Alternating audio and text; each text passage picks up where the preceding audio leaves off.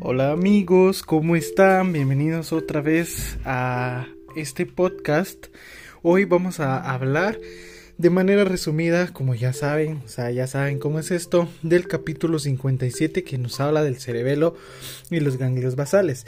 Pero en este segmento vamos a hablar, eh, nos vamos a enfocar más en el cerebelo. Entonces, eh, cosas que hay que saber, pues nada más de que, pues, eh, el cerebelo es, es, el que tenemos ubicado, se podría decir que inferoposterior a, respecto al encéfalo, ¿verdad? Este nos va a ayudar a regular la intensidad de la contracción muscular de, por ejemplo, los músculos agonistas o antagonistas de las extremidades, etcétera, ¿verdad? También es crucial en, en, cuanto a las actividades de movimiento rápido, como por ejemplo correr, eh, trotar, escribir en el teclado, tocar el piano, o sea, todo lo que es como de manera fásica o movimientos fásicos eh, los va a controlar el cerebelo. Este, algo que hay que tener en cuenta es de que si llega a faltar el cerebelo, entonces se va a perder toda la coordinación de, de, de todo eso. Por ejemplo, cuando uno, nosotros estamos escribiendo en la computadora, entonces, eh, si te llegara a faltar el cerebelo en algún momento, no vas a tener, no sabes, o sea, no vas a saber coordinar bien tus dedos para formar una palabra, ¿verdad? Eh, Anatómicamente, el cerebelo se va a dividir en tres lóbulos. Yo espero que esta, esta parte se me entienda porque mm, sería mejor si lo pudieran ver, porque es así como se explica mejor, pero nada más a manera de, de explicarlo anatómicamente, se va a dividir en tres lóbulos, que van a estar separados por dos cisuras. El lóbulo anterior, un lóbulo posterior y un lóbulo llamado flocu, flóculo nodular. Este flóculo nodular es, es, es, un lóbulo más, este, más antiguo, o sea, más primitivo y funciona con el sistema vestibular para controlar lo que es el, el equilibrio. Ya vamos a ver más, más adelantito qué vías son las que sigue. Y esto es anatómicamente como se divide, sin embargo, funcionalmente o fisiológicamente es mejor verlo de una parte posterior porque longitudinal, longitudinalmente se divide en tres porciones, que sería si partimos el cerebelo en un corte sagital, entonces vamos a ver de que el vermis ubicado en una parte central eh, se va a dedicar más que todo al control, como ya saben, como yo les dije antes, regula la intensidad de la contracción muscular. Bueno, pues el vermis más que todo va a estar enfocado a lo que son los movimientos musculares axiales, o sea, del tronco, se podría decir, el cuello, los hombros y las caderas. Después del vermis, a, ambos lados se va a dividir en una en dos partes intermedias.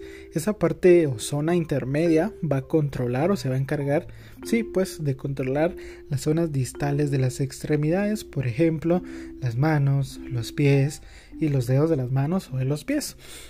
Eh, y finalmente, más, o sea, laterales a la zona intermedia están las zonas laterales y estas zonas laterales van a trabajar conjuntamente con la corteza cerebral para poder planificar las secuencias motoras y va a estar más que todo en, en, mutuo funcionamiento con el área premotora y también con el área de asociación somatosensitiva. Entonces, ¿cómo así? O sea que, como ya vimos que el cerebelo nos ayuda a, planificar las secuencias motoras, entonces por eso es de que nosotros esa parte o las laterales nos va a ayudar a poder pensar y analizar y como la premotora, no sé si se recuerdan, es la que visualiza una idea que luego manda señales a la corteza motora primaria para poder ejecutarlas. Pues todo esto lo hace conjuntamente también con el cerebelo, se apoyan mutuamente. Eso es eh, cómo se divide funcionalmente.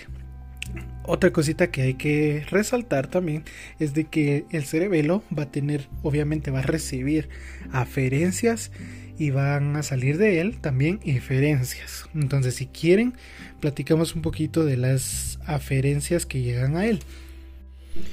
Pues una vía aferente muy muy importante es la vía córtico-pontocerebelosa. Como su nombre lo indica, a, a, manera resumida, córtico, o sea que viene de la corteza, ponto, o sea que pasa por el puente, cerebelosa, o sea termina en el cerebelo. Entonces de la corteza al puente al cerebelo. ¿Ok?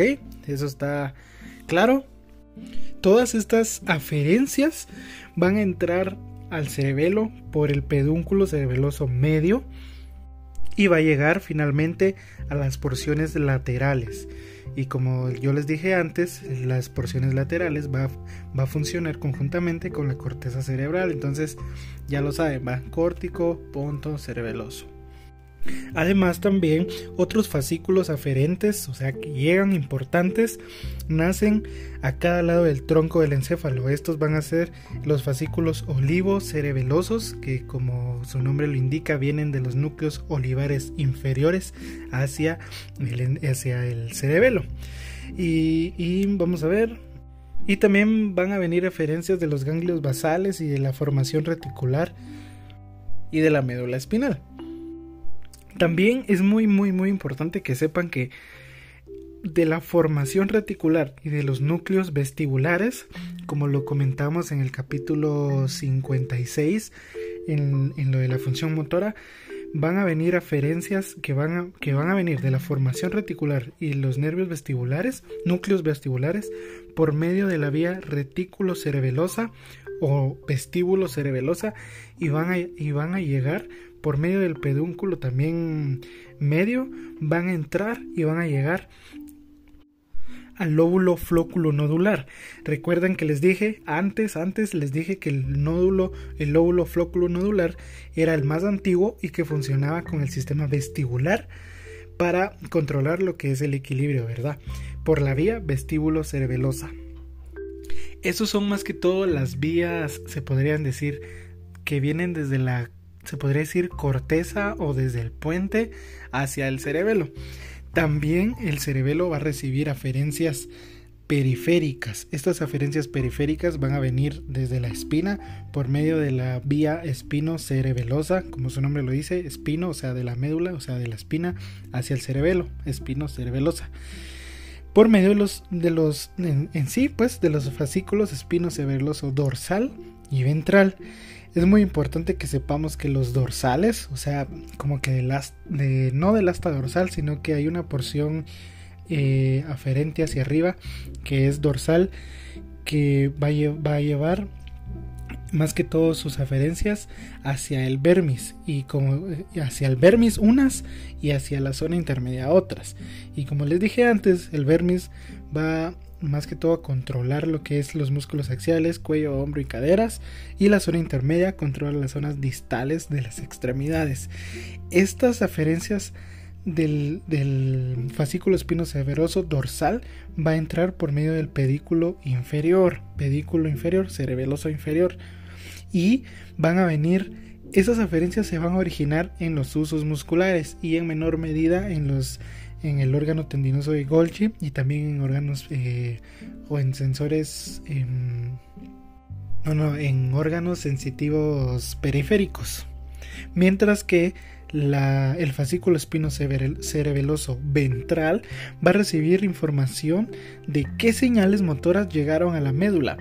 Por, por medio esto cómo lo vas a ver pues porque hay eferencias que vienen de la corteza hacia la médula y etcétera. Eso ya lo vimos en el anterior y, pero el ventral va a entrar por el pedículo superior. Entonces, a manera así de resumen, porque yo sé que esto es un relajo, el dorsal viene, viene, vienen aferencias desde los usos musculares, el órgano tendinoso de Golgi y los órganos sensitivos periféricos y entran, entran por el pedículo inferior.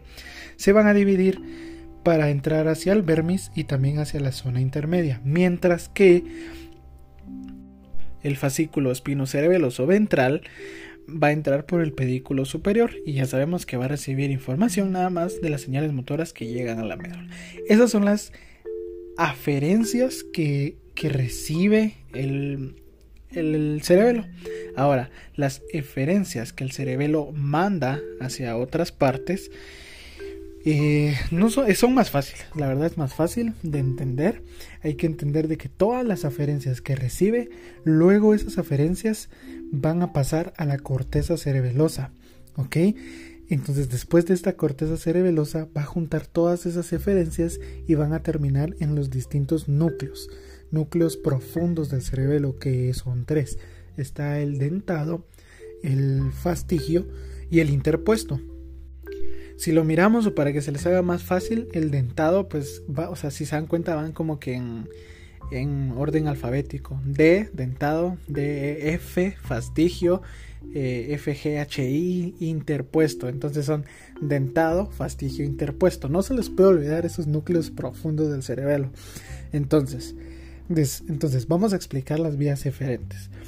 De la corteza cerebelosa vamos a pasar eh, van a salir eferencias desde el vermis que van a pasar por el fastigio o el núcleo del fastigio y van a llegar a los núcleos vestibulares y también a las porciones pontinas o vulvares.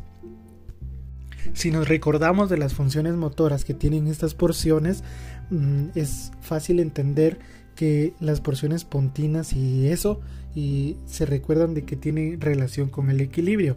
Entonces, y como se recuerdan más antes que les dije que lo que las aferencias que llegaban al vermis iban a controlar los músculos axiales, cuello, hombro y caderas, entonces tiene relación y es muy fácil de entender. La segunda eferencia que sale del cerebelo va a pasar, va a salir de la zona intermedia, va a pasar por el núcleo interpuesto y va a llegar ahora también a la porción ventrolateral y medial del, bueno, esta vez a la porción ventrolateral y medial del tálamo. Y de aquí, o sea, de este del tálamo, yo lo que quiero es que miren también otra cosa, quiero que miren al tálamo como un aeropuerto que, al que tú vas a hacer escala. Entonces, después de que sale de la zona intermedia, va a pasar por el núcleo interpuesto o va a salir por ahí y luego llega a la, porción ventrolateral y medial del tálamo en general llega al tálamo. Eso es lo que te tenés que grabar, que llega al tálamo. Después del tálamo van a salir o se va a distribuir en tres otras tres vías. Puede llegar al núcleo rojo, puede llegar a la corteza o puede llegar a los ganglios basales, que obviamente después de los ganglios basales va a llegar otra vez a la corteza. Esa es la segunda vía. La tercera vía y el, que nos queda es el dentado. Entonces, después de las porciones laterales va a salir va a salir por el núcleo dentado y va a llegar nuevamente al tálamo a la porción ventrolateral y medial del tálamo y después va a llegar a la corteza cerebral y básicamente eso es el cerebelo y cómo se divide anatómicamente, sus aferencias y sus eferencias. Espero que se haya comprendido, la verdad es un tema un poquito mm, extraño y es mejor verlo que escucharlo, pero aquí está. Entonces espero que te haya gustado y espero tu apoyo. Muchas gracias.